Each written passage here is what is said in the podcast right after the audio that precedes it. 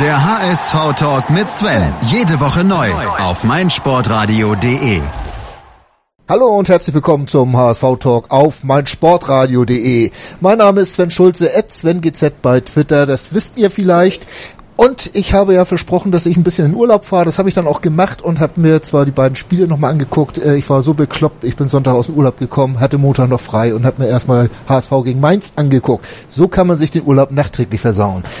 Aber wir wollen ja noch so ein bisschen darüber reden und äh, ich habe mich gefragt, ob das denn noch Leute gibt, äh, die äh, noch wirklich Hoffnung haben auf den Klassenerhalt und habe mir zwei davon äh, in die Sendung eingeladen und das ist zum einen ein alter Bekannter hier bei uns im HSV Talk, ein gern gesehener Gast, wie man so schön sagt. Matthias Mees at YellowLed bei Twitter ist mal wieder da. Hallo Matthias. Moin. Hast du mich gerade alt genannt? Altbekannt. Oh, Hast bekannt, bekannt. Na, und du weißt ja auch, wer es sagt, also insofern kein Problem. ähm, ein anderer alter Bekannter von mir, wie wir festgestellt haben, wir schreiben uns schon länger, haben uns noch nie gesprochen, ist Christian Seidel, den ihr alle als Ed Byron HSV kennt bei Twitter. Moin Christian, schön, dass es geklappt hat. Ja, Mensch, moin Sven, vielen Dank. Sehr gerne doch. Hallo Matthias. Ja, bevor wir jetzt anfangen und äh, uns erstmal überlegen, was uns alles noch Hoffnung macht und wie wir den Klasseninhalt denn vielleicht doch noch schaffen könnten, möchte ich gerne auf die letzten zwei Spiele nochmal zu sprechen kommen, ähm, weil ich das hier noch nicht gemacht habe. Ich denke mal, Werder fangen wir mal an. Ähm, Christian, äh, die, dieses 0 zu 1 in Bremen war für mich so, so ein bisschen äh, der Genickbrecher, weil das war so ein typisches 0 zu 0 Spiel, was wir dann doch noch verloren haben. Ähm, wie wie äh, bist du damit umgegangen? Es war eine rabenschwarze Nacht, die danach folgte für mich. Es war das Nordderby, brauche ich uns keinem erklären, war ein wichtiges Spiel für uns mit einer echt enorm wichtigen Signalwirkung für uns. Und ähm, wie du sagst, ein 0-0, es war war ein ganz glasklares 0-0 und ich habe mich auch damit abgefunden. Es war ein grauenhaftes Spiel, muss man ehrlich sagen. Hüben und drüben, es gab eigentlich keine gute Chancen, war von Kampf geprägt, keiner wollte das Spiel verlieren. Und ich finde, wir haben das defensiv auch ganz ordentlich gemacht. Der Jatta hat mir gut gefallen. Es war so ein paar wenige Lichtblicke, ohne dass ich sagen kann, da war auch nur ein Hauch einer gefährlichen Chance von uns, was man natürlich auch kritisieren kann.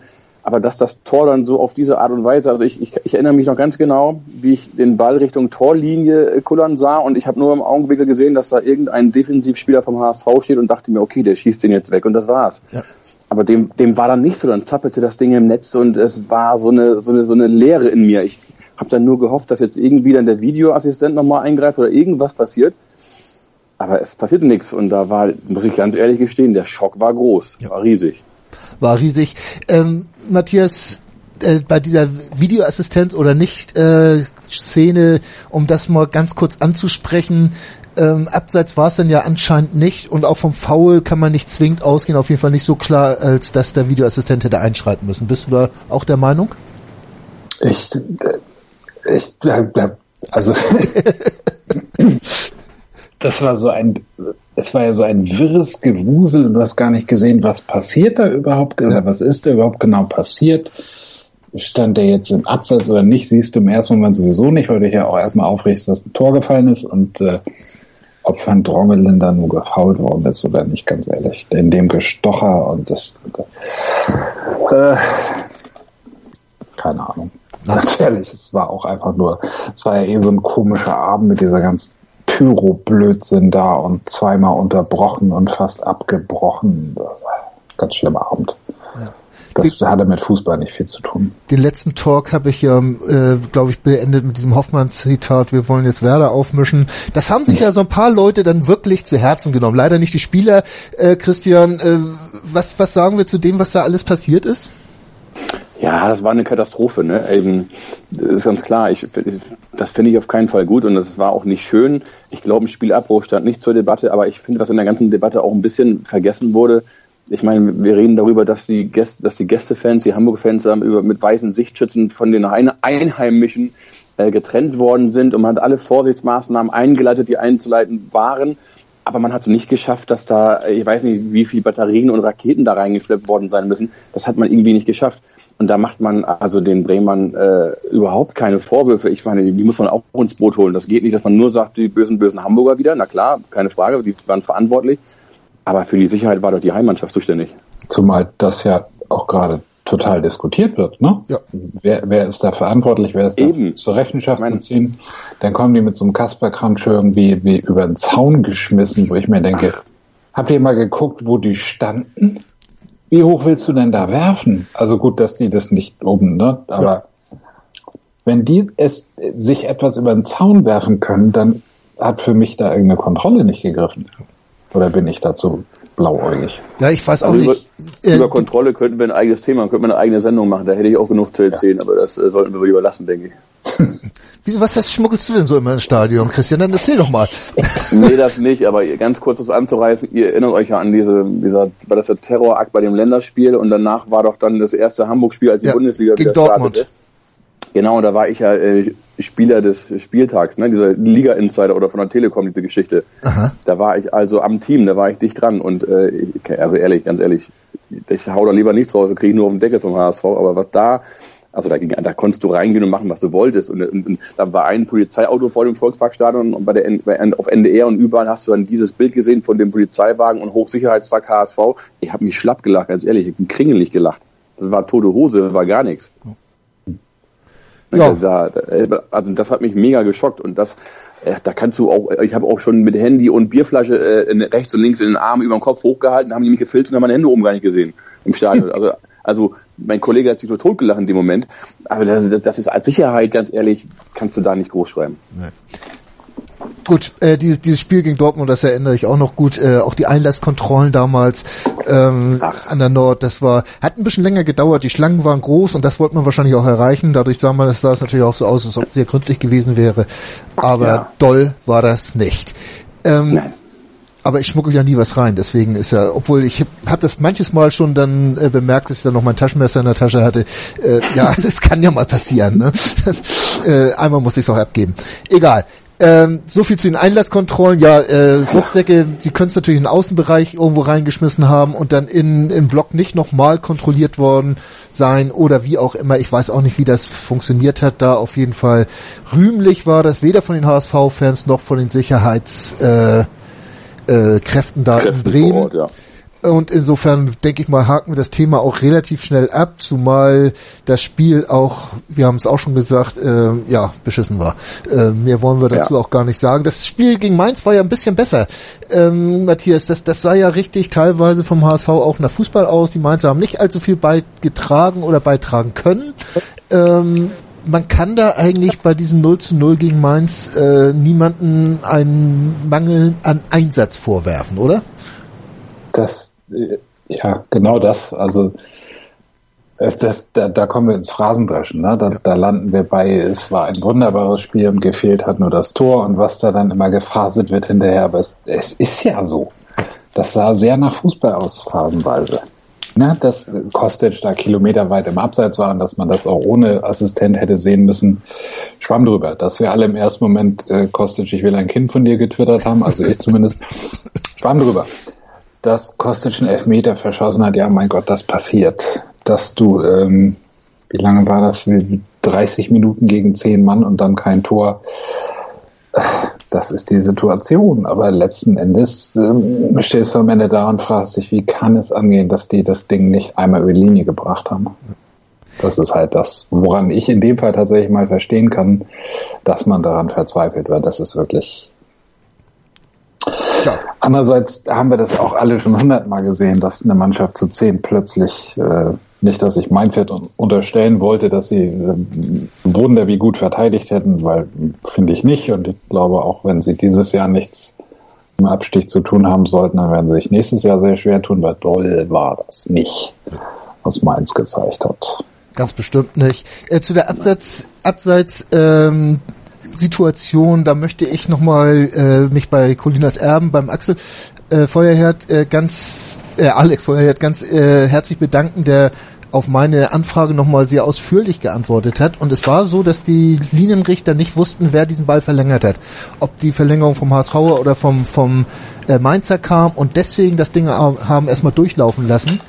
Ähm, weil du sonst natürlich nicht mehr, wenn du abseits pfeifst, nicht mehr entscheiden kannst, was da passiert ist und dann ganz bewusst den Videoassistenten dann in Anspruch genommen haben.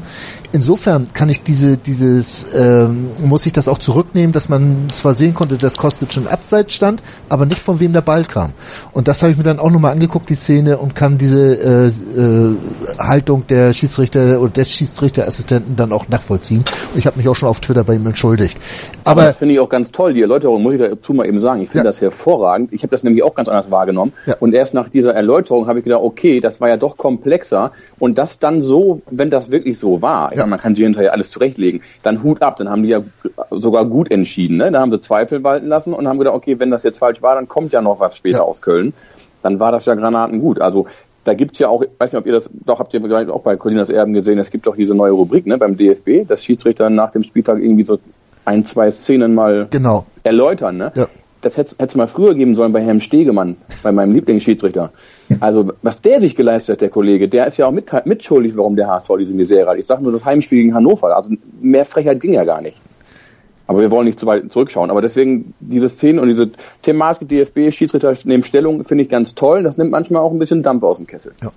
Aber, äh, Christian, was willst du denn mit dem Elfmeter, wenn der Kostic dann so schießt, wie er sie geschossen hat? Ja, da brauchst du auch keine Elfmeter mehr zu verlangen. Dann sparst dir doch die Peinlichkeit und nimmst das Ding einfach so hin, wie es ist und schimpfst auf den Schiri, hast wenigstens schuldig. Ja, aber schaut mal, ihr habt ja gerade natürlich zu Recht gesagt, warum geht nicht mal so ein Ding rein? Aber ihr erinnert euch an das Heimspiel gegen Bayer Leverkusen vor zwei Jahren oder drei, ich weiß es nicht, als Heiko Westermann das 2-1 machte kurz vor Schluss an das ja, Spiel. Natürlich. Ja. So, und so eine Type, ganz ehrlich, so eine Type fehlt ja gerade. Der, der Sakai ist ja im Grunde kein Kapitän, der bei 0-0 und 11 Meter für den HSV in dieser Druckphase mental sagt, so, aber gib mir die Pille, ich hau, nagel das Ding da jetzt rein. Der versteckt sich wie jeder andere auch. Die haben Schiss gehabt alle. Und der Westermann damals war eine echte Type, der, der wollte das Tor, der wollte gewinnen. Das hat man bei dem, bei dem, der hat noch nie so einen eingesprungenen äh, Volleyschuss gemacht. Und das war einfach der pure Wille, habe ich da in seinem Gesicht gesehen. So, und das hast du im Kader gerade nicht. Und das war, glaube ich, da, da, fehlt dieser Antreiber, der eben dieses Herzstück des HSV darstellt. Das ist, glaube ich, ein Hauptproblem dieses Kaders. Ich glaube, den, den Typen hast du schon, aber ganz ehrlich, möchtest du sehen, wie Kyriakos Papadopoulos einen Elfmeter schießt? Ich nicht. Ist er das nicht nur gestellt? Ist er nicht vielleicht nur die Maske, der natürlich mit seiner, klar, ich will es ihm gar nicht in Abrede stellen, aber er wird natürlich auch immer gepusht. Er wurde auch im Winter gepusht von den Trainern. Du musst mehr der Kapitän sein. Ja, ja aber er wurde reingedrängt, ohne es wirklich zu wollen, glaube ich. Ach, das weiß ich, kann ich gar nicht sagen. Es ist schwer natürlich zu sagen, äh, wer wie reindringt. Dafür müsste man die Leute alle persönlich ja. kennen, ne? Das ist völlig ja. richtig, ja. Also Aber er hat ja die Ausstrahlung auf dem Platz. Äh, das muss man ganz klipp und klar sagen, dass er ja die, der einer der wenigen ist, die wirklich eine Ausstrahlung haben auf dem Platz, äh, die die wirklich auch diesen diesen Willen irgendwo verkörpern, wo man das Gefühl Van hat. Ja. fällt mir da noch ein, ne? So ganz spontan. Der hat's auch.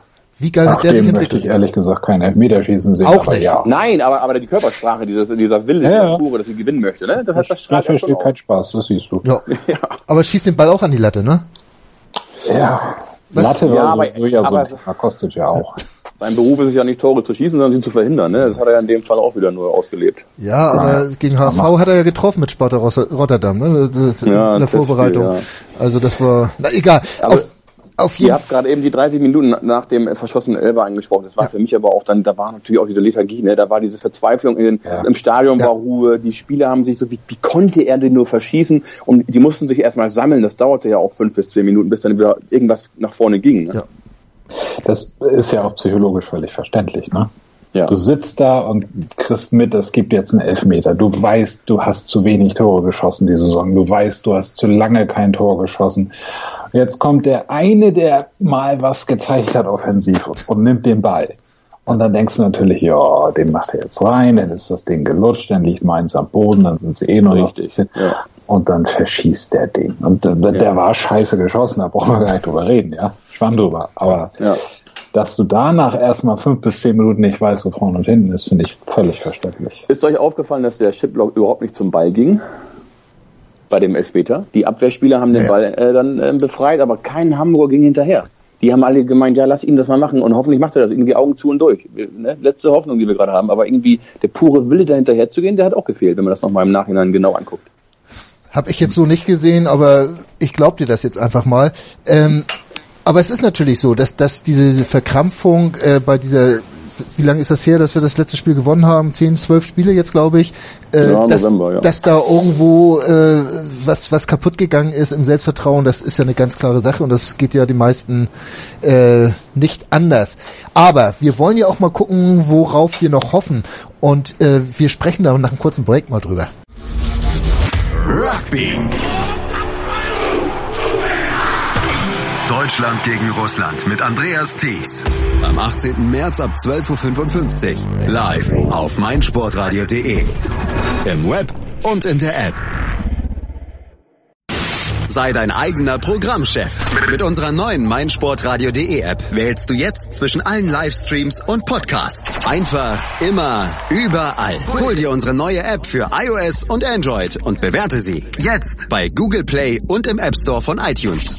Ihr hört den HSV-Talk auf meinsportradio.de. Mein Name ist immer noch Sven Schulze und bei mir sind heute Matthias Mees und Christian Seidel und wir haben jetzt so ein bisschen die letzten beiden Spiele, ähm, ja, ich will jetzt nicht sagen analysiert, aber unsere Meinung dazu kundgetan. Und ähm, was äh, stimmt euch jetzt positiv oder oder oder kann man aus solchen Spiel wie dem gegen Mainz denn auch irgendwas Positives mitnehmen, Matthias? Oder ist da nur diese Enttäuschung, dieses Runde nicht ins Eckige bekommen zu haben? Naja, gut. Die, die, die Zuversicht, auf die wir hier zusteuern, dass wir noch daran glauben, der Christian und ich, dass das was werden kann, die ziehe ich nicht aus dem Main-Spiel, obwohl natürlich kannst du sagen, ey, 18 Torschüsse, glaube ich. Ne? Ja. Man unterscheidet jetzt irgendwie irritierenderweise zwischen Torschüssen und Schüssen aufs Tor und ich habe immer noch nicht begriffen, was eigentlich der Unterschied ist, aber 18 waren's und das ist anscheinend ein verdammt guter Wert. Das wird Aberwitzig schrieb der Kicker. Hm? Aberwitziges Torschussverhältnis von 18 zu 5, äh, schrieb der Kicker. Ja, aberwitziges Torschussverhältnis. Das war ja auch, also, ne, das waren ja auch, war glaube ich mehrere Lattentreffer, verschossene Elfmeter und das von der Mannschaft, wo du immer sagst, die hatte keine, so gar keine Torgefahr und natürlich Sven Schiplock mit dem Mittelstürmer zu verwechseln ist schon hart, aber ähm, ja, klar kannst du sagen, hey, im Prinzip können sie es. Er muss eigentlich nur noch reingehen. Ja. Und äh, ich sag mal so, wenn du 18 Dinger aufs Tor bringst und dann nur noch das bisschen Glück brauchst, dass da mal einer rein kommt hinzu. Auch das hätte man ahnen können. Ne? Die hatten einen äh, Debütanten im Tor Mainz, weil sich irgendwie der Stammtöter verletzt hatte und Adler ist noch nicht wieder fit und der hat natürlich gehalten, wie sonst was Spiel seines Lebens gemacht wahrscheinlich. Äh, und ein andermal bringst du 18 Dinger aufs Tor und machst irgendwie Gewinnt 7 zu 1. Ja, warum nicht? Ja. Aber die 18 Schüsse waren natürlich nicht aufs Tor, sondern Richtung Tor. Äh, ja. Das sind die Torschüsse und Schüsse aufs Tor, die müssen dann auch aufs Tor kommen. Aber auch da waren ein paar bei. Da, da haben wir ja. schon Spiele gehabt, wo wir keinen einzigen hatten, der dann auf das Tor getroffen hatte. Und äh, da waren ja jetzt, äh, ich weiß nicht, wie Lattenschüsse dazu zählen, die zählen glaube ich nicht dazu, aber ein paar Mal musste ja der Müller, der, der junge Torwart da von den Mainzer, wirklich rein äh, äh sein, sein, sein Können zeigen und, und ja auch wirklich toll gehalten. Da muss man ja neidlos anerkennen. Oh, aber es waren natürlich auch Dinger dabei, da hätte man auch so schießen können, dass der Torwart keine Chance mehr hat. Aber Christian, äh, siehst du Positives? Ist eine Entwicklung im Spiel oder oder wo so, so, so deine Rest positive Einstellung? Wo nimmst du die her? Ja, eben auch aus dem Mainz-Spiel, ne, was Matthias sagt. Ich fand auch, also so, also ich, ich finde auch Mainz, ehrlich gesagt, die waren auch Granaten schlecht, ne? Die haben gegen Hertha gewonnen und da an dem Tag war Hertha noch schlechter, als es Mainz am Wochenende war. Und so an die Wand gespielt hat Hamburg einen Gegner schon lange nicht mehr zu Hause. Es war wirklich dominant, es war keine Torgefahr von Mainz ausgehend. Ich hatte eigentlich ein gutes Gefühl, dass es, ich dachte mir, wenn man so nach vorne knüppelt und sich so reinhängt, wie sie es gemacht haben, der muss ja irgendwann mal reingehen. Das kann ja gar nicht anders. Ich meine, der Fußballgott muss es doch, so, so, so gegen Hamburg kann der gar nicht sein, dass mal ein Standard oder irgendwas oder eine Flanke von Fuß fällt, da, hast, da habe ich drauf gewartet und da habt ihr auch immer ein gutes Gefühl. Nun klappte es eben nicht, wie wir alle wissen, aber eben, ich glaube schon, dass Hollerbach auch um das Team, um das Team herum genau eben diese Szenen jetzt eben aufarbeitet und sagt, Leute, guck mal, das war ein gutes Spiel von uns, wir haben alles gut gemacht. Was eben fehlte, war eben dieses Glück und das musst du haben, ne? Ohne dem geht's einfach nicht. Das ist das, ich glaube, das war der Knackpunkt. So, und das, das wird eben der, das wird eben auch der entscheidende Punkt für die nächsten Wochen sein. Das Bayern-Spiel werden wir gleich drauf eingehen, denke ich, aber das können wir natürlich ausklammern. Aus, äh, klammern. Aber danach müssen sie mit genau dieser Leidenschaft in die nächsten Spiele gehen. Und wenn dann eben auch mal das Glück dazu kommt, ja, dann bin ich davon überzeugt, dass diese, dieses Momentum einfach kommen kann, dass im Kopf dass es so ein bisschen befreiend wirkt, dass man sich auch wieder mal, mal freuen kann und dass sie sehen, jawohl, es funktioniert. Und nur dann mit diesem Erfolgserlebnis bin ich überzeugt, dass der Funke nochmal überspringen kann und dann, dann kann das nochmal laufen. Da, da, da, da möchte ich, diesen, diesen, diese Hoffnung gebe ich auch nicht auf. Matthias, können wir uns diesen Luxus leisten, das Bayern-Spiel auszuklammern? Oder müssen wir da jetzt auch irgendwo hinfahren mit einer, äh, ja, Taktik oder, oder Idee, dass man da auch irgendwo doch ja was mitnehmen könnte? Ähm, da fahren wir hin, die hauen wir weg. Ja, ich habe so unter so einem Köln-Poster, die meinten, dass sie alles gewinnen, bloß gegen Bayern noch einen Punkt lassen, habe ich gesagt, wieso lasst ihr gegen Bayern Punkte? Da fahren wir hin, gewinnen 6-0. Aber äh, da, da kann man doch jetzt auch nicht hingehen und sagen, wenn es sind jetzt nur noch neun Spiele oder das Bayern-Spiel nehmen wir gleich weg, sind es noch acht. Ähm. Ich habe neulich auf Twitter gelesen, ich glaube, es war sogar Tanja. Das war so dieses, äh, dieses Geunke, was ja dann auch typisch ist, zu sagen, ja, wahrscheinlich gewinnen sie jetzt gegen Bayern und verlieren dann alles andere. Ja. Ich glaube, du kannst nicht nach München fahren und sagen, da wollen wir gewinnen. Das kann keiner im Moment. Das tut, glaube ich, nicht mal Dortmund wirklich mit voller Überzeugung. Andererseits ähm, kannst du natürlich immer beschwören, dass wenn wir mit dieser Einstellung und mit dieser Leistung von Mainz gegen Bayern und dann noch ein bisschen Glück haben und die haben vielleicht einen schlechten Tag, sind vielleicht auch einfach schon ein bisschen satt, weil es ist ja relativ klar, dass die nicht mehr wirklich was zu befürchten haben in der Liga. Vielleicht hat Jupp irgendwie mal so einen Tag, wo er sagt, komm, lass mal die zweite Garde ran. Weiß man nicht, aber ich würde nicht darauf spekulieren. Also ich rechne damit, dass wir da schön den Arsch voll kriegen. Das ist auch einkalkuliert wahrscheinlich. Und äh, ganz ehrlich, ich habe neulich mal, just for fun, ich nehme das nicht ernst, ja, aber ich habe neulich mal den diesen Tabellenplaner beim Kicker durchgespielt, habe uns eine schöne Niederlage gegen Bayern mit reingezimmert und es hat trotzdem irgendwie noch gereicht, dass wir nicht mal auf dem Relegationsplatz gelandet sind. Klar hatte ich die rosa-rote Brille auf.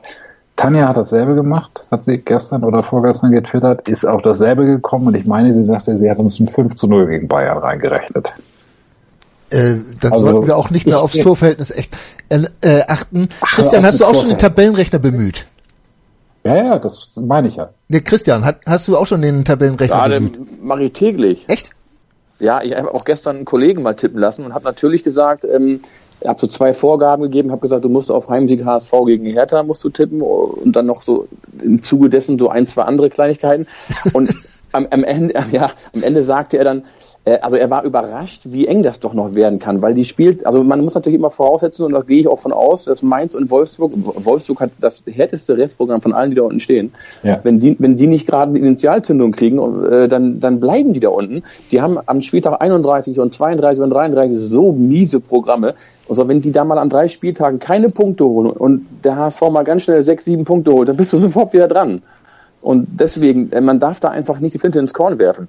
Äh, wenn ich kurz zum Bayern-Spiel, wir hätten ja. doch alle nicht geglaubt, dass die Eishockey-Jungs Silber holen bei Olympia. Bingo. Ja. So, die haben es geschafft, da kriege ich Gänsehaut, weil das war unfassbar. Natürlich werden wir nicht in München gewinnen, aber auch niemand hätte gemeint, dass Hertha 0-0 holt in München. Hätte auch keiner geglaubt. Also. Das, schön, das gibt ja auch einfach so Wunderdinger, ne? Also ja, heute, ich, heute ja nicht mehr so viel, aber früher, als es noch äh, Europapokal gab, ne? Ja. Ich, ich denke immer an Karlsruhe. Oh ja. Ein Freund von mir hat seine, hat seine Firma, der Euro ist Eddie. aus Karlsruhe und der hat seine Firma 7-0 genannt, ja. wegen dieses berühmten 7-0. Wo sie mit 3-1 aus Spanien kamen und alle gesagt haben, keine Chance habt ihr im Rückspiel. Ja, was war? 3-0 Führung zur Halbzeit, am Ende mit 7-0 abgeschossen und Olli Kahn vor. Egal, äh, das waren doch Zeiten, ne? Das, das war doch Fußball. Sagen. Gerne. Entschuldigt bitte, aber, aber Bayern-Spiel, das weiß doch jeder, dass wir die Hütte voll kriegen da. Das wissen ja. die Spieler, das wissen die Verantwortlichen, das wissen auch, das weiß ganz Fußball Deutschland. Wenn das ein, wenn das ein 2-0 wird und 1-0 für Bayern nur, dann ist das eine Sensation. Ja. Wenn wir dann 0-0 holen, dann macht die ARD einen Brennpunkt. Also deswegen, da kann man ganz befreit hingehen. Ich glaube, das wissen alle, dass das außen vor ist und der Fokus liegt ganz klar auf dem Hertha-Spiel. Das ist nämlich die letzte klare Chance. Das ist unser Endspiel. Bayern-Spiel ist zum Warmmachen. Ja. Äh, ihr seid auch mit mir der Meinung, selbst wenn äh, ein Müller das so gut gehen sollte, dass er am Wochenende theoretisch spielen könnte, sollte man den tunlich zu Hause lassen, noch eine Woche auskurieren und dann gegen Hertha vom, vom Feld. Definitiv. Ne? Definitiv. Seid, seid ihr auch der Meinung, müssen wir nicht lange drüber reden. Nein. Ähm, reden müssen wir nochmal das grenzt ja schon an eine Sensation, dass der schon wieder am Ball ist. Ja, also, aber habt ihr das Video, habt ihr das Video gesehen, was, was es heißt, am Ball zu sein? Ja, der, der, der also trabt mit dem Ball am Fuß über den Platz, ne? Ah ja, das ist noch gar nichts. Der das wird auch nächste Woche gegen Hertha maximal als moralische Unterstützung, genau. also das ist ja auch wichtig für ein kleiner Kick im Kader sein, ja. was eben für den Kopf wichtig ist. Ich sehe den überhaupt erst gegen Stuttgart vielleicht, ne? Ja. Man muss es sehen und ob er dann auch ja. überhaupt schon äh, sich als Verstärkung erweisen kann. Man sagt ja immer, äh, die, die Spieler die brauchen so lange, wie sie verletzt waren, um wieder auf Topform zu kommen. Ne? Also mhm. las, lassen wir es mal äh, dahingestellt, wie, was sich da noch äh, gibt. Ist gut, nach Hertha kommt ja auch Länderspielpause, haben wir 14 Tage Zeit bis zum nächsten Spiel. Ja, und dann haben wir genau. schon fast April, dann ist schon wieder Sommerzeit und dann kann das natürlich alles ganz anders aussehen. Aber äh, Hollerbach, äh, man, man könnte ihn ja auch in Hollerpech ummünzen, den Namen oder so. Äh, er hat jetzt sechs Spiele drei Siege, äh, drei Unentschieden und drei Niederlagen. Das mit den Siegen, die kommen ja jetzt, die drei, sorry, die habe ich jetzt hab ich das schon ein bisschen was vorweg verraten. Das kommt erst im Laufe der Sendung. Ähm, ich trinke auch noch einen Schluck Bier, dann kommen, gewinnen sie auch noch ein bisschen höher gegen Bayern. Gib mir auch ein. Prost. ähm, Prost zusammen, ja genau. Äh, aber jetzt mal Hollerbach, wie, wie seht ihr ihn? Wie, wie seht ihr sein Wirken, Matthias? Äh, ich, ich, ich fand so, ich habe ja jetzt gerade dieses Main-Spiel noch gesehen, ich habe immer, wenn ich so unten da sah, man ja immer die, den Rücken vom Trainer und er hat immer nur nach vorne gezeigt in die Hand und äh, war ein tolles Bild, aber irgendwie äh, hat er die Mannschaft weiterentwickelt? Äh, wie siehst du das? Kannst du die Mannschaft im Moment überhaupt weiterentwickeln? Weiß ich nicht. Ich habe immer das Gefühl, der Trainer Hollerbach, wenn es den dann gibt, im Sinne von der Taktiker, der, der eine Spielvorstellung hat, die er vermitteln will, der ist gar nicht so gefragt, sondern gefragt ist, ich glaube, der redet viel im Moment, der motiviert viel, der richtet leider jetzt auch viel wieder auf. Aber Andererseits siehst du relativ viel taktische Versuche. Ich weiß nicht mehr, welches, glaube es war vor dem Bremen-Spiel, aber irgendwann habe ich mir gedacht, Mensch, der hat jetzt in einem Spiel drei Formationen auf den Platz gebracht. Das hat von Hollerbach vorher auch keiner gedacht. Es gab ja auch immer diese Diskussion, wie viel ist der tatsächlich selber Cheftrainer? Ist das nicht einfach nur der Hütchenaufsteller von Felix Magath? Und dann kommt wieder diese Scheiße, dass er ja keine Bundesliga-Erfahrung hat. Ja, so what hatte Domenico Tedesco auch nicht. Ähm, ich werde nicht richtig schlau aus Hollerbach, ganz ehrlich. Also ich weiß noch nicht, was, was ist das für ein Trainer, was hat er für eine sportliche Vorstellung, was würde der sich vielleicht für Spieler wünschen, wenn er im Moment verpflichten könnte. Ganz schwierig, daraus schlau zu werden. Ich rechne ehrlich gesagt aber auch nicht damit, dass wir das noch sehen werden, weil so oder so bin ich mir nicht so sicher, dass der seinen Vertrag erfüllen wird. Der geht bis Sommer 19, ne? um das mal anzumerken. Ja. Christian, wie ich, siehst du ihn? Ja, ich, ich sehe auch diese Fragezeichen. Also irgendwie habe ich gedacht, als der Gisdol gefeuert wurde, ähm, jetzt muss jetzt muss ein Volltreffer kommen und der der jetzt kommt, der da sind sie von überzeugt und grundsätzlich vertraue ich dann auch dem Bruchhagen, ich halte ihn für einen fähigen Mann. Und ähm, was Matthias sagte, also der, der Charakter von Hollerbach ja ist ja unbestritten. Er ist halt ein Kämpfertyp. Ne? Und man hat wahrscheinlich erkennen können, dass man genau diesen jetzt benötigt. Mm, und den brauchst du jetzt auch, ist Gold wert. Ich bin mir halt nicht ganz sicher, ne, ob man, ob man ihn auch so perspektivisch geholt hat als Option für eine eventuelle Zweitklassigkeit. Ne? Er, er, kennt, er kennt die Liga, er kennt, Zweitliga ist halt mehr Kampf als Technik. Also irgendwie würde er schon hinpassen, aber auf der anderen Seite kann man natürlich nicht davon ausgehen, dass äh, der, der Vorstand, wie er aktuell besetzt ist, so in der Form bestehen bleibt. Und dann musst du natürlich zwangsläufig auch auf dem Trainerposten irgendwas Neues machen. Also das sind mir noch zu viele Fragezeichen. Das, das kann ja keiner von uns durchschauen, das kann ja, kann ja niemand durchschauen im Moment. Und das ist auch ein gutes Stichwort, weil über diese ganzen Querelen drumherum jetzt? Bleibt der Vorstand oder sind die schon angesägt oder äh, haben die deren Stühle nur noch drei Beine? Man weiß es ja alles nicht, aber darüber sprechen wir und spekulieren gleich auch ein bisschen, weil äh, ernsthaft Auskunft geben können wir natürlich auch. Was zum Teufel, du Bastard, du bist tot, du kleiner Hundeficker. Und dieser kleine Hundeficker, das ist unser Werner. Ein ganz normaler Berliner Kleinstkrimineller, der dann aber im Knast das Ding seines Lebens dreht. Una Fantastica Risetta Perla Pizza. Er klaut seinem Zellengenossen ein Pizzarezept. Aber nicht irgendeins. Und mit dem eröffnet Werner dann die beste Pizzeria Berlins. Doch Werners Glück ist nur von kurzer Dauer. Denn es hagelt Probleme. Werners Pizzaparadies. Erstmals großes Kino- und Podcast-Format. Mit fetter Starbesetzung. Alina But, Kida Ramadan, Edin Hasanovic, Oliver Koritke, Ralf Richter, Ben Becker, Winfried Glatzeder, Anna Schmidt und viele mehr. Abonniert die Scheiße. Jetzt macht schon, mach! Das meinsportradio.de Bundesliga-Tippspiel. Tippe die Spiele der Fußball-Bundesliga und gewinne. Nach Saisonende winkt ein Jahresabo von Elf Freunde oder No Sports. Und jeden Spieltag hast du die Chance auf das aktuelle Heft von Elf Freunde und No Sports plus ein Überraschungsgoodie. Das Bundesliga-Tippspiel auf meinsportradio.de. Mach jetzt mit. Alle Infos und Teilnahmebedingungen findest du auf meinsportradio.de slash Tippspiel. Hallo zurück beim HSV Talk auf meinsportradio.de. Sven Schulze mein Name, Matthias Mees, Ed Yellowlet ist da und Christian Seidel, den ihr als Ed Byron unterstrich HSV bei Twitter kennt, ist auch da. Ja, wir haben jetzt sogar noch über den Trainer gesprochen und es fiel, ich weiß jetzt gar nicht mehr, wer es gesagt hat, die Bemerkung, ähm, man weiß ja nicht, wie das weitergeht mit Hollerbach, weil äh, eventuell ja auch ein neuer Vorstand kommt. Äh, wie bewertet ihr eigentlich das, was jetzt äh, vorgegangen ist? Initialzündung Hoffmann, wir haben das gesagt, er ist jetzt gewählt worden, er ist im Aufsichtsrat und äh, es soll ordentlich aufgemischt werden, das haben wir auch gehört. Und Christian, erzähl mir doch einfach mal, äh, siehst du da irgendwo was, äh, was den HSV voranbringt oder sind das alles nur Störfeuer, die da von außen kommen? Ähm, das ist schwierig zu sagen. Also von außen, wenn du damit auch die Presse meinst und damit, ich habe zum Beispiel jetzt am Sonntag habe ich diese Presserunde von Heribert Bruchhagen gesehen, die er nun freiwillig eingeleitet hat, eingeläutet hat Fand ich, fand ich ganz toll. Ich weiß nicht, ob das jeder gesehen hat. Das waren gut 20 Minuten. Und er hat zu allen Punkten da Stellung genommen und ich fand ihn da schon äh, inhaltlich sehr gut aufgestellt. Ähm, klar, es gibt Punkte, er wird angegriffen medial, das musste er natürlich irgendwie auch mal, musste er Stellung zu beziehen. Nur ich finde eben, das war mein, mein Hauptkritikpunkt, wenn man diese, diese Interviews, das Interview ge gehört und gesehen hat und wenn man danach dann die, das Feedback bei T-Online und bei Mopo und überall die Überschriften gesehen hat, wie der HSV sich aufgibt, Realitätsverlust bei den Leuten, das ist so an den Haaren da herbeigezogen und das ist ja auch alles drumherum, was da aufgebaut wird. Und das geht mir so dermaßen gegen Strich, dass eben da auch der Vorstand jetzt aktuell um das, um das Theater im Aufsichtsrat im Wechsel. Ich meine, das wird doch so aufgebauscht, alles, eh, da stecken wir gar nicht dahinter, was da, was da wirklich, was da wirklich alles intern gesprochen wird. Vielleicht ist da alles viel ruhiger und sachlicher, als wir glauben. Auch im Moment, du musst ja die Professionalität wahren und das ist ein Bruchhagen, der verkörpert diese, diese Professionalität in meinen Augen. Das ist ein ganz erfahrener Mann in seinem Gebiet. Und ähm, das wird eben nach außen nicht so wiedergegeben. Und das, ja, das macht es eben, glaube ich, für uns alle so unheimlich schwer, dass das wirklich richtig greifen und beurteilen zu können. Matthias, ähm, du verfolgst das ja, ich weiß ja, du bist ja nicht so der, der Vereinspolitiker von, von, von uns allen, aber trotzdem kannst selbst du dich nicht dagegen wehren, da so ein bisschen was mitzubekommen. Ähm, wie siehst du diese, die, diese, dieses Gesamtkonstrukt HSV mit dem ganzen Vorstand und, und dem Aufsichtsrat Hoffmann da rein und so weiter?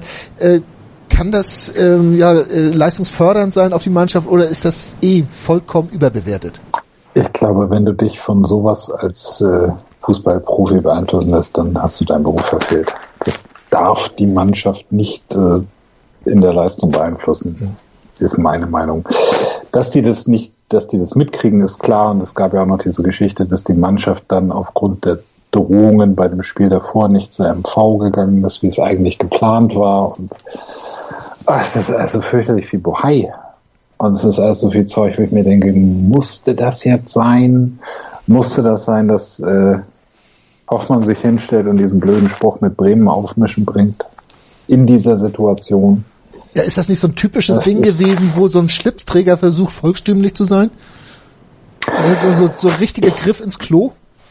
Ich finde ehrlich gesagt, so wie ich Bernd Hoffmann wahrnehme, obwohl ich ihn natürlich nicht persönlich kenne, finde ich den weder Schlipsträger noch volkstümlich. Hm.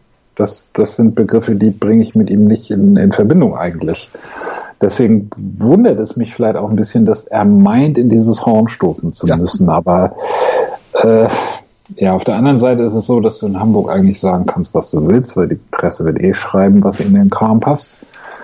Und äh, dann ist es wiederum vielleicht auch so, dass du heutzutage, dass das aber nicht HSV-spezifisch ist, denke ich, sondern es ist was Gesellschaftliches. Du musst mehr auf die Trommel hauen. Ich möchte jetzt nicht das P-Wort benutzen, was dann immer in dem Zusammenhang genannt wird, was sehr oft falsch gebraucht wird, aber äh, du musst vielleicht als Mensch in der Öffentlichkeit heute teilweise etwas dich etwas drastischer ausdrücken, um Gehör zu finden. Vielleicht hat er das versucht. Keine Ahnung. Generell ist mir da im Moment viel zu viel Theater und diese Aufsichtsratsgeschichte und das, wo ich mir denke, so, ey, könnt ihr das nicht alles im Sommer machen? Und natürlich stellt Hoffmann sich jetzt hin und sagt ja und im Fall des Falles und alles abreißen und keinen Stein um. Nee, Moment. Jeden Stein umdrehen, so rum. alles abreißen ist gut. Klar sagt er das. Ja. Sollte das eintreten, woran wir alle nicht so richtig glauben oder glauben wollen und äh, das eine Liga weiter runtergehen, dann bin ich felsenfest davon überzeugt, dass die Hahn, Bruchhagen, Todd und Hollerbach entlassen werden. Das wird passieren. Das weiß jeder. Ja. Ob man das öffentlich diskutieren muss, im Moment wage ich zu bezweifeln. Machen wir gerade. Ja. Hast du gerade selbst gemacht und zweifelst an deinen Worten. Aber ich glaube mal, äh, die, mit dieser Aussage, da lehnst du dich nicht allzu weit aus dem Fenster. Ich denke mal, da sind, wir- sind wir alle, gehen wir alle mit. Ähm, Bruchhagen und Todd werden angezählt und Hoffmann wird auch irgendwas versuchen müssen, irgendeinen Skalp da an seinen, seinen Gürtel zu heften, mindestens, um dann auch zu sagen, äh, ich habe hier irgendwo was bewegt. Und dann, je nachdem, wer dann kommt, mag das ja auch eventuell berechtigt sein. Obwohl, Christian hat es eben gesagt, Bruchhagen eigentlich keinen schlechten Job macht. Ihm wird jetzt natürlich vorgeworfen im Nachhinein, dass äh, im Winter jetzt überhaupt nichts passiert ist, der Kader nicht verstärkt worden ist, was ja auch einem Todd äh, vorgeworfen wird. Ähm, wie, wie siehst du das? Wir, wir sind natürlich in dieser, dieser Finanzsituation, dass wir uns das eigentlich nicht leisten können, also wir als HSV, dass uns das nicht Ja. leisten können, da, da über Verstärkung nachzudenken oder da tätig zu werden. Ähm, aber in dieser Situation, es war ja auch nur ein Punkt bis zum, bis zum äh, Relegationsplatz, äh, wie, wie, wie soll man da äh, das bewerten, dass dann überhaupt nichts passiert, Christian? Naja, in diesem Interview am Sonntag hat er auch äh, dazu Stellung genommen und er war ja vor seiner Tätigkeit irgendwann mal beim DFB im Lizenzierungsausschuss. Ja. Und er hat nur am Sonntag gesagt, äh, wenn man sich dann im Winter da wieder hoch verschuldet hätte, um einen neuen Stürmer zu holen, von dem man ja auch nicht weiß, ob er dann die Rettung bringt, hätte man eben auch, ähm, ja, wenn diese Weitsichtig- Weitsichtigkeit wirklich da war, hätte man eben auch die Lizenz für die zweite Liga langfristig äh, in Gefahr gebracht. Ne? Und das, das sind, glaube ich, Sachen, die wir auch gar nicht so sehen. Wenn das wirklich so ist, ähm, muss man natürlich wirklich daran denken. Ne? Und die zweite Sache ist, ich habe mir selber ähm, auch bei Twitter dann oft gesagt, auch die Stimmung wahrgenommen in, in der Pause, in der Winterpause. Soll man jetzt den Kühne wieder anbetteln und sagen, bitte, bitte, bitte, gib uns Geld, was wir doch eigentlich alle gar nicht mehr wollen? Oder riskieren wir das, dass wir einfach mal mit diesem Kader äh, in die Rückrunde starten, das irgendwie schaffen? Und wenn es dann wirklich passiert, dass wir runtergehen, ja, dann mit erhobenem Haupt und ohne das Geld von Kühne. Ich hätte das, ich hätte gesagt im Winter, lass es uns versuchen. Und ich habe so die Stimmung allgemein wahrgenommen, dass die Mehrheit das auch gesagt hätte. Und insofern, klar, im Nachhinein ist man halt immer schlauer, ne? Aber der, der, der, der handeln muss, der die Verantwortung trägt, der, der muss irgendwas entscheiden. Und die, die, die das nicht entscheiden müssen, die können hinterher immer ganz leicht sagen, das war falsch. Also das, da, da mache ich keinen einen Vorwurf, weil man, wenn man selber in der Situation ist, das ist eben echt, glaube ich, ganz, ganz schwer, das äh, zu entscheiden und immer alles richtig vorherzusehen. Gibt's, ja, Matthias? Man darf, glaube ich, auch nicht vergessen, dass äh, im Winter gab es noch sehr diese Stimmung, dass, äh, dass das, was aus den eigenen Reihen nachkommt, die Verstärkung sein könnten. Ne? Also Arp, Ito, ganz, die beiden ganz besonders. Und das ist ja dann spätestens mit dem Wechsel zu Hollerbach so ein bisschen verpufft. Obwohl jetzt ein Jatta Ab- spielt. Ja, das ist richtig. Das kam aber, glaube ich, auch für jeden überraschend, dass der dann plötzlich auf dem Platz stand. Aber Ab war dann auch nochmal krank und scheint irgendwie, weiß ich nicht, irgendwie scheint Hollerbach ihn nicht so ganz äh, bringen zu wollen. Und Ito ist ja völlig außen vor bei Hollerbach, irritierenderweise. Und der hat auch inzwischen Stellung dazu genommen mal irgendwie und gesagt so, ja, nee, hm, hilft uns in der Situation nicht weiter, so nach dem Motto. Also er scheint dagegen aber Jatta zu bevorzugen. Man muss auch sagen, in den beiden Spielen jetzt äh, habe ich für meinen Teil Jatta extrem verbessert gesehen. Gerade auch so defensiv und äh, im taktischen Verhalten ist ein ganz anderer Jatta als letztes Jahr noch. Der, der hat sich schon entwickelt. Ja, das war stark. So gesehen völlig zu Recht. Und ich glaube, man hat auch deswegen, das erinnere ich, dass Bruch, Bruchhagen das schon mal gesagt hat, man hat in der Winterpause oder man ist zu dem Schluss gekommen, dass dieser Kader eigentlich stark genug sein müsste und dass man den mit Verstärkungen, ne, also Man hat sich bewusst dagegen entschieden, Kühne nochmal um Geld anzubetteln, ja. wie Christian das so schön sagt, und das finde ich auch richtig so. Und ver vergesst mir eins nicht, denkt mal, in der Rückrunde waren, das hat Gisdol immer gesagt, aber ich habe es auch wirklich so wahrgenommen, es waren ja wirklich zahlreiche Spiele dabei, in denen wir wirklich nicht schlechter waren und trotzdem nicht gepunktet haben. Also ich will nicht sagen, wir waren da besser öfter, aber da waren gute Spiele bei, wo du sagst, ja, wie konntest, wieso nimmst du da keinen Punkt mit? So, und natürlich da war das auch noch irgendwo in den Köpfen, dass man sagte, ja, wir sind ja spielerisch irgendwo da auf, auf Augenhöhe mit den zehn Platzierten oder so. So, das waren ja auch Eindrücke, die dann bleiben. Und dann musst du dich nicht da in so ein finanzielles Abenteuer stürzen. Ne? Also ich kann, ich kann das im Nachhinein nach wie vor immer noch verstehen, dass sie es nicht gemacht haben. Auch wenn man natürlich sagt, hätten sie es doch mal gemacht. ich bin eigentlich auch jemand, um das mal meine Meinung dazu schmeißen zu wollen, äh, der immer gesagt hat, dass man sich finanziell irgendwo konsolidieren muss und auch versuchen muss, von äh, Kühne so gut wie eben möglich zu äh, ja nicht abhängig zu machen oder oder oder vielleicht sogar versuchen, äh, die Abhängigkeit zu reduzieren. Äh, ist eine ganz klare Sache und dass man dann diese Null-Verpflichtungsgeschichte so konsequent durchgezogen hat, finde ich nicht verkehrt. Verkehrt fand ich so ein paar Sachen, die im Sommer gelaufen sind, aber ich glaube, darauf weiter drauf rumzukauen, bringt uns ganz bestimmt nicht weiter. Ähm, ihr habt eben gesagt, dann soll man wenigstens erhobenen Hauptes in die zweite Liga gehen. Ich weiß gar nicht mehr, wer das war. Äh, meint ihr, dass der HSV dazu in der Lage ist, wäre, wäre, nicht ist, wäre, äh, erhobenen Hauptes in die zweite Liga zu gehen, Matthias? Nee. ne? Also nach, ich würde es mir so wünschen. Ja, ich würde es mir so wünschen, dass wenn das schon passieren muss, dass sie das dann ordentlich machen. Dass sie, also erstmal natürlich, dass es nicht mehr so eine Scheiße gibt wie in Bremen und wie mit diesem blöden Plakat und so, dass die diversen Gruppierungen sich da irgendwie am Riemen reißen und kein Theater machen. Das sehe ich allerdings auch nicht, weil die werden irgendwie so eine Art Abschiedstour machen wollen oder was weiß ich. Aber was ich mir wünschen würde, ist, dass man dann wirklich sagt, okay, jetzt ist das passiert und jetzt bauen wir diese Scheiße ordentlich wieder auf. Entschuldigung. Ne? Meinetwegen sollen sie den Vorstand und äh, den äh, Trainer rausschmeißen und sagen, wir machen es jetzt alles neu. Meinetwegen sollen sie drei Viertel des Kaders äh, verkaufen, weil sie es vermutlich auch müssen, um irgendwie die laut Herrn Wettstein angeblich sichere Lizenz tatsächlich sicher zu machen. Aber dann braucht man einmal eine Vision und muss sagen, so, so wird's gemacht. Und dann sind wir vielleicht nicht direkt im Folgejahr wieder da, aber vielleicht in zwei oder drei und haben dann aber ein solides Fundament. Ja. Gut. Ob das tatsächlich so passieren würde, puh. Äh, diese, diese, Vision, von der du eben geredet hast, Matthias, äh, die, die muss man aber importieren wahrscheinlich, ne? Das weiß ich nicht, weil grundsätzlich bin ich immer ein Fan davon, dass man so eine von Personen oder von handelnden Personen unabhängige Vision hat für einen Verein. Also Beispiele wären jetzt Ajax Amsterdam früher oder Barcelona in den letzten ja. 10, 20 Jahren. Das ist nichts, was du in zwei Jahren aus dem Boden stampfst normalerweise. Ähm, es kann sehr helfen, wenn man dazu so eine eine anerkannte Gestalt hat. Ne, so einen, dem, dem alle glauben, so wie es mit Käufer bei Barcelona, wo alle gesagt haben, ja, der hat Ahnung, was der sagt, das machen wir. Ich glaube, dass wir jemanden im Verein haben, der diese Kompetenz hat ja, und der auch diese Vision entwickeln könnte. Das ist aber eben mit Bernhard Peters eine relativ unwichtige Figur, die noch dazu, dadurch, dass er nicht aus dem Fußball kommt, immer irgendwie der Kritik ausgesetzt sein wird. Aber ich glaube, wenn, dann muss der Weg über die eigene Nachwuchsarbeit führen und dann führt kein Weg an Peters vorbei für meine Würfel. Das ist der einzige Mann, der in den letzten fünf Jahren in Hamburg einen richtig guten Job gemacht hat.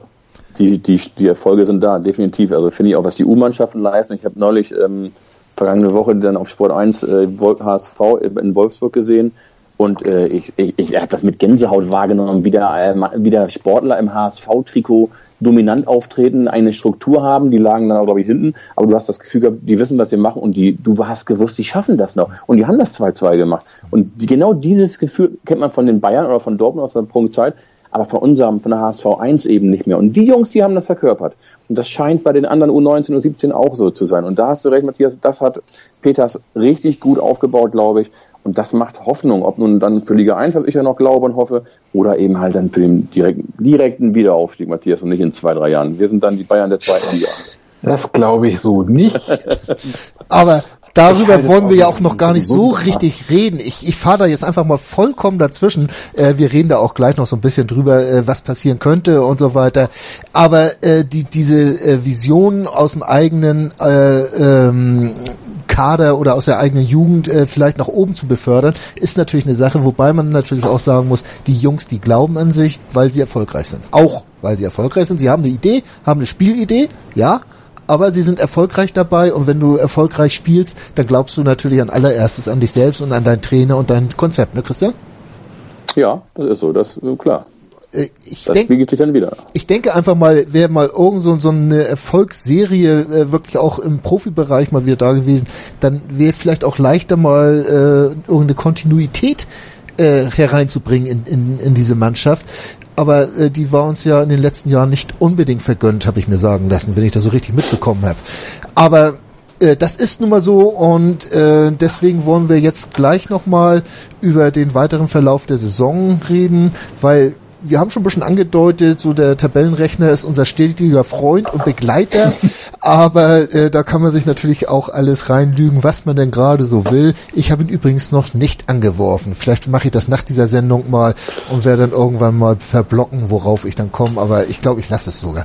Ähm, wir machen gleich nochmal einen Blick, wie gesagt, auf den Rest der Saison und ich bin da mal gespannt, was da noch so an Ansichten kommt. Einzigartige Augenblicke. Einmalige Momente. Unvergessene Emotionen. And Andreas präsentiert das Spiel meines Lebens. Täglich 21 Uhr auf meinsportradio.de. Verstand trifft Schlagkraft. Schachboxen. Die Offenbarung der Grenzen der menschlichen Leistungsfähigkeit. Der Intellectual Fight Club 10. Am 16. März ab 20 Uhr. Live aus dem Festsaal Kreuzberg in Berlin. Live auf meinsportradio.de. Im Web und in der App. Ihr hört den HSV-Talk auf meinsportradio.de, diesen wunderbaren HSV-Talk, wunderbarer als der wunderbare HSV, sage ich jetzt einfach mal, weil ein Rebiger bringt das einfach nicht so positiv rüber, wie wir das hier schaffen. Ähm, Sascha, sei herzlich gegrüßt, bitte. Ähm, wir haben eben gesagt, das Restprogramm. Gibt uns das denn Hoffnung? Ihr habt eben schon mal so angedeutet, äh, die Wolfsburger haben das schwere Restprogramm und unser ist ja eigentlich von den Heimspielen zumindest erstmal machbar. Vier Siege und dann noch so ein Auswärtssieg in Wolfsburg dazu, da hätte man 15 Punkte und das könnte dann ja schon fast reichen, dann wäre man bei 33 und Wolfsburg verliert ja so viel. Äh, Christian, so in etwa sieht deine Rechnung aus? So in etwa sieht's aus. Also wir müssen Minimum vier Spiele gewinnen und dazu noch irgendwo irgendeinen Bonus einsammeln. Ob das dann noch ein fünfter Sieg ist oder ein paar Unentschieden. Äh, definitiv muss alles beginnen mit dem Hertha-Spiel, wobei man kann auch, äh, diese Rechnergeschichten haben wir ja schon erst angesprochen, man kann auch in München verlieren, unentschieden gegen Hertha spielen, nur die Wahrscheinlichkeit, auch die moralischen Aspekte nehmen natürlich dann äh, Einfluss. Nein, also Hertha schlagen, dann hast du Freiburg noch zu Hause, es geht nach Wolfsburg, es geht nach Stuttgart, lacht mich aus, man kann auch in Frankfurt was holen. Äh, ich, will nicht sagen, dass Kovac das gerne sieht, aber ich habe das von Anfang an, als ich den Spielplan gesehen habe, da holen wir was. Und Gladbach ist ähm, A, so eine Wundertüte im Moment, da kann man eh immer gegen gewinnen. Und B ist es das letzte Heimspiel, wenn Gladbach dann auch schon nichts mehr erreichen kann nach oben. Mh, sind das so die Spiele, also Hertha, Freiburg, Gladbach musst du gewinnen und Wolfsburg, Frankfurt, Stuttgart musst du einfach mal überraschen, sonst hast du eben auch keine Chance mehr. Aber ich glaube daran, wenn du eben erstmal äh, die Blockade löst durch einen Hertha-Sieg, dann ist da vieles möglich, dann kommt der Müller wieder zurück, dann haben die wieder Bock auf Fußball, dann fängt die Presse wieder an zu sagen, na, was geht denn da in Hamburg? Also da kann dann so ein Ball ins Rollen kommen und ich glaube daran. Matthias, ich glaube daran ist natürlich ein Maximalstatement. Ähm, glaubst du auch so daran und es sieht deine Rechnung ähnlich aus? Also, kommen wir mal zu dem Glauben. ähm, ich halte es mit der Hamburger Sturmlegende Sven Schiplock, der nach dem Spiel gegen Mainz gesagt hat, er hat das sehr deprimiert gesagt und eigentlich auch negativ ausgedrückt. Solange rechnerisch was anderes möglich ist, weigere ich mich, von Abstieg zu sprechen. Ganz einfach. Wenn mir irgendwann jemand, der besser in Mathe ist als ich, sagt, du, ist schon rechnerisch nicht mehr möglich, auch wenn es auf der Tabelle anders aussieht, okay, dann ist es so. Aber bis dahin ist für mich, und das möchte ich niemand anderem aufreden, ja, wenn irgendjemand anders sagt, äh, ich möchte mir keine Hoffnung machen, dann kann ich besser mit der Situation umgehen. Klar, Logo, mach das so. ich für meinen Teil, äh, solange noch rechnerisch was möglich ist, es ist Fußball. Im Fußball gibt es Wunder. Christian sagte das, das Momentum. War doch bei Frankfurt nicht anders.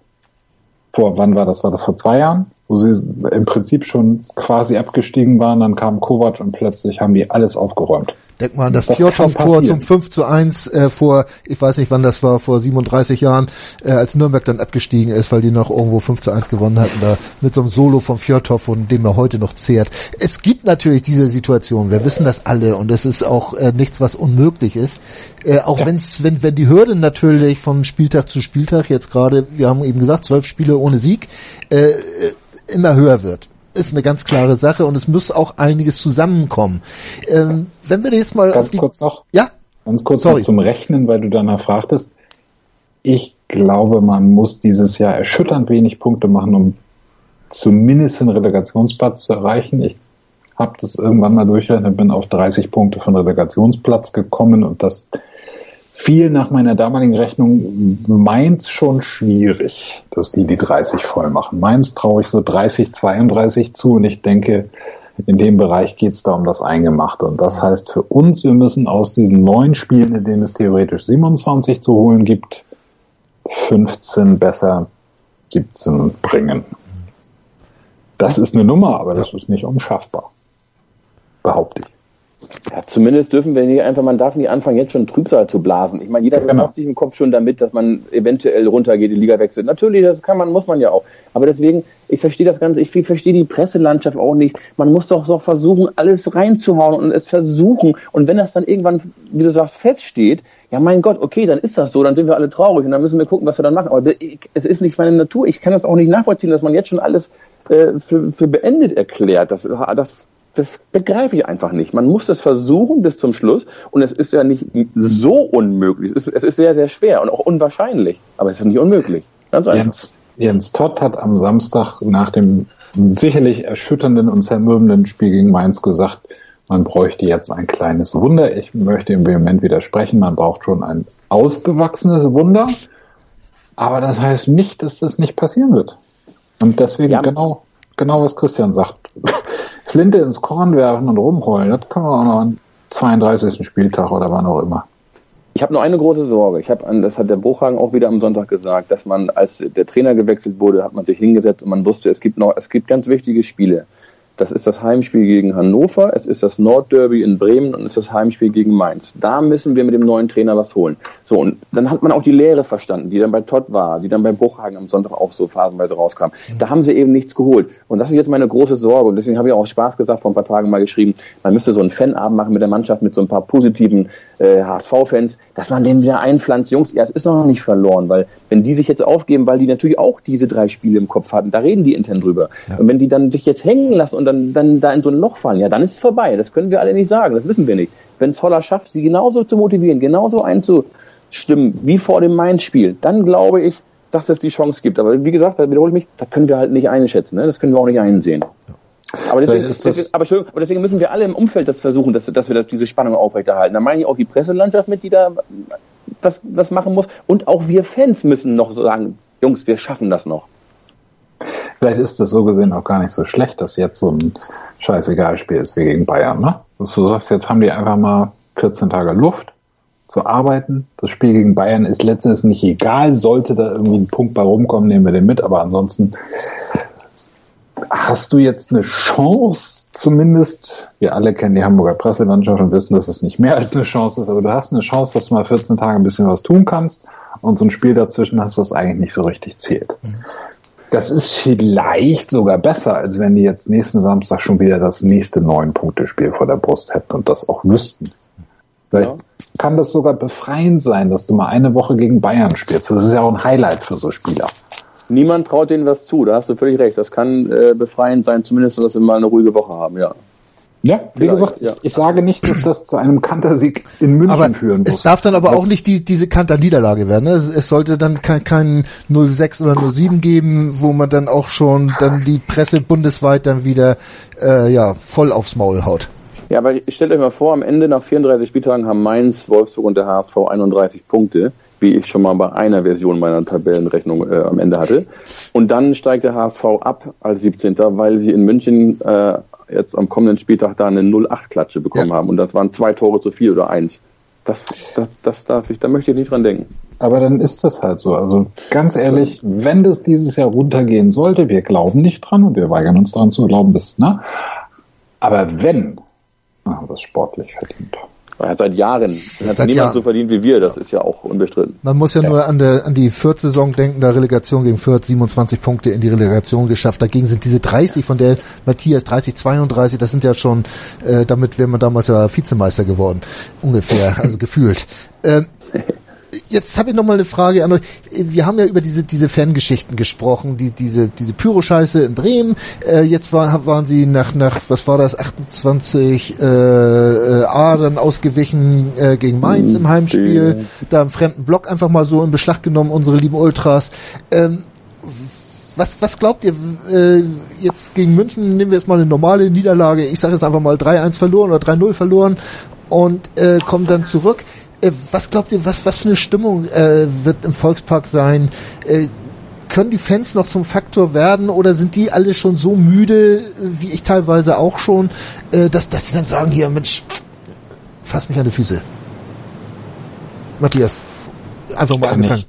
Ich, kann ich überhaupt nicht einschätzen. Ich bin halt kein Stadiongänger. Ne? Es, kann sein, es gibt da ein Angebot und ich will es nicht versprechen, wird es terminlich immer schwierig. Also es kann sein, dass ich mich dieses Jahr tatsächlich sogar nochmal noch mal, noch mal blicken lasse.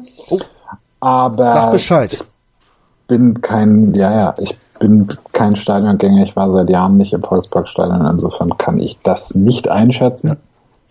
Aber ich kann mir nicht, ehrlich gesagt, kann ich mir nicht vorstellen, dass die eine Niederlage gegen Bayern München sollte es so kommen, irgendwie zum Anlass nehmen, wie die Ehre, wir jagen euch durch die Stadtplakate raus. So, ich meine, Jetzt meine ich, das sind doch auch Kinder, oder nicht? Das waren auch nur zehn Leute. Ne? Ich habe also wirklich einen guten Bekannten, mit dem ich öfter mal auf der Nord stehe. Und der steht genau da, wo der, der steht fünf Meter oder zehn Meter hinter dem Plakat.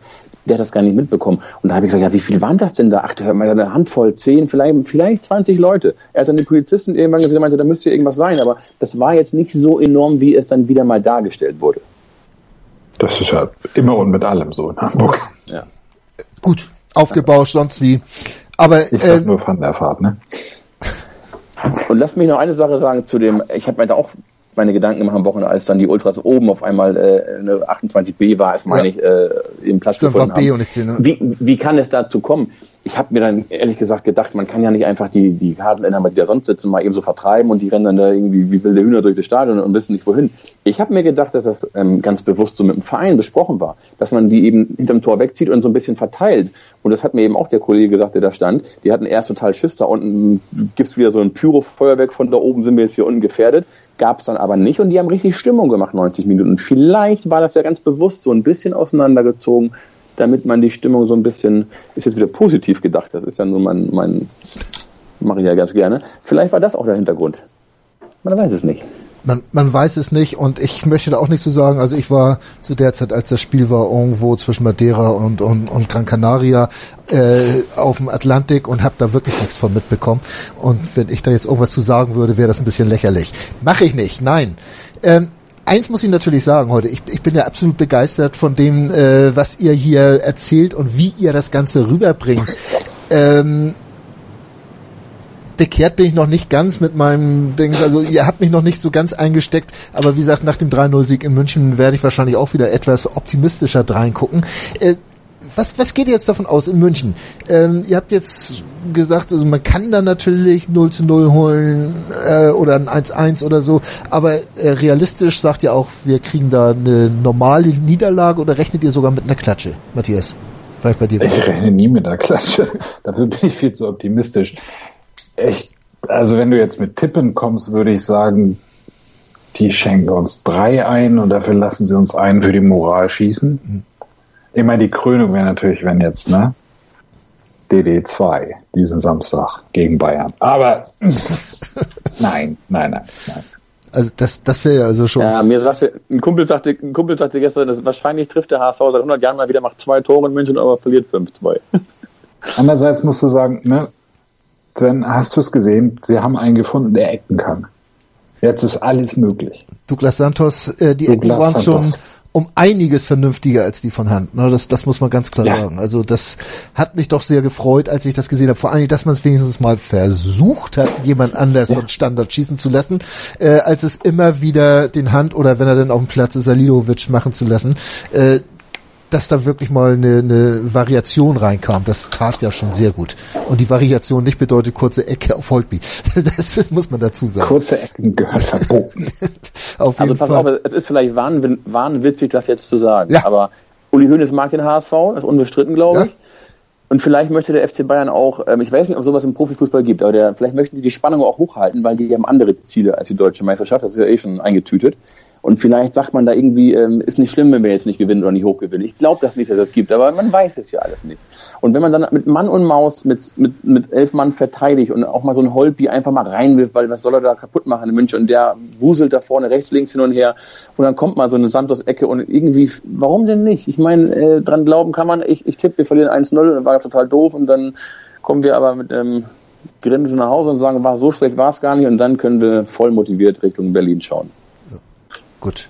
Also ich denke mal, äh, irgendwo dazwischen wird sich wahrscheinlich einpendeln und ich hoffe bloß, wie gesagt, dass das nicht wieder so, so einen Schlag im Nacken gibt, wie wir das da in München schon so oft bekommen haben. Äh, ja. Was mich ganz hoffnungsfroh macht, soweit ich weiß, fährt äh, mein Stehnachbar, der Kai, dieses Mal nicht nach München. Wenn der da ist, dann gibt's immer auf die Schnauze. Ähm, auf die Schnauze habt heute hier gar keiner gekriegt beim HSV Talk. Ich habe eben schon gesagt, ich bin begeistert von eurer Einstellung und äh, ihr habt das ja auch alles noch so schlüssig rübergebracht. Da könnte man ja fast sagen, ich gehe da mit. Äh, ich mache es noch nicht ganz, aber ich möchte mich ganz herzlich bedanken bei euch. Christian Seidel, Ed Byron, unterstrich HSV, Matthias Mees, Ed Yellowlet waren beim HSV Talk und ich sage jetzt einfach das nicht zum letzten Mal, äh, weil den wird's weitergeben, egal in welcher Liga, das verspreche ich schon mal. Ähm, ja, für heute war's das. Ich hoffe, äh, dass ein paar Leute vielleicht so ein bisschen Hoffnung, ein bisschen positiven Abklatsch mitnehmen. Vielleicht spielt ja auch der Hollerbach das der Mannschaft mal vor, dass es noch Fans gibt, die so ein bisschen an sie glauben. Und das wäre doch auch eine schöne Geschichte. Äh, herzlichen Dank nochmal für heute. Wir hören uns dann irgendwann wieder hier bei meinsportradio.de beim HSV Talk. Bis dahin. Ciao. Moin. Moin. Hast das Spiel gesehen? Ja. War ganz gut, ne? Der HSV-Talk mit Sven. Ganz provokant gefragt, mit Adler wenn wir abgestiegen? Analysen. Ich sehe das durchaus positiv. Hintergründe. Mit dieser Ausgliederung unterwirft sich die Fußball AG dem Aktienrecht. Und offene Worte. Das war einfach nicht schön. Ich will sowas nie wiedersehen. Der, der HSV-Talk. Jede Woche neu. Auch als Podcast erhältlich. Auf meinsportradio.de. Ich habe mich natürlich schockverliebt, weil die war wirklich ganz, ganz klein. So begann die Mensch-Hund-Beziehung zwischen Christina und Tierschutzhund Frieda. Und wie es danach, nach dem ersten Moment der Verliebtheit, so weiterging und welche Klippen es danach zu umschiffen galt, das hört ihr in der neuen Ausgabe von Iswas Dog, dem Podcast für harmonische Mensch-Hund-Beziehungen. Iswas Dog? Mit Malte Asmus. Überall, wo es Podcasts gibt.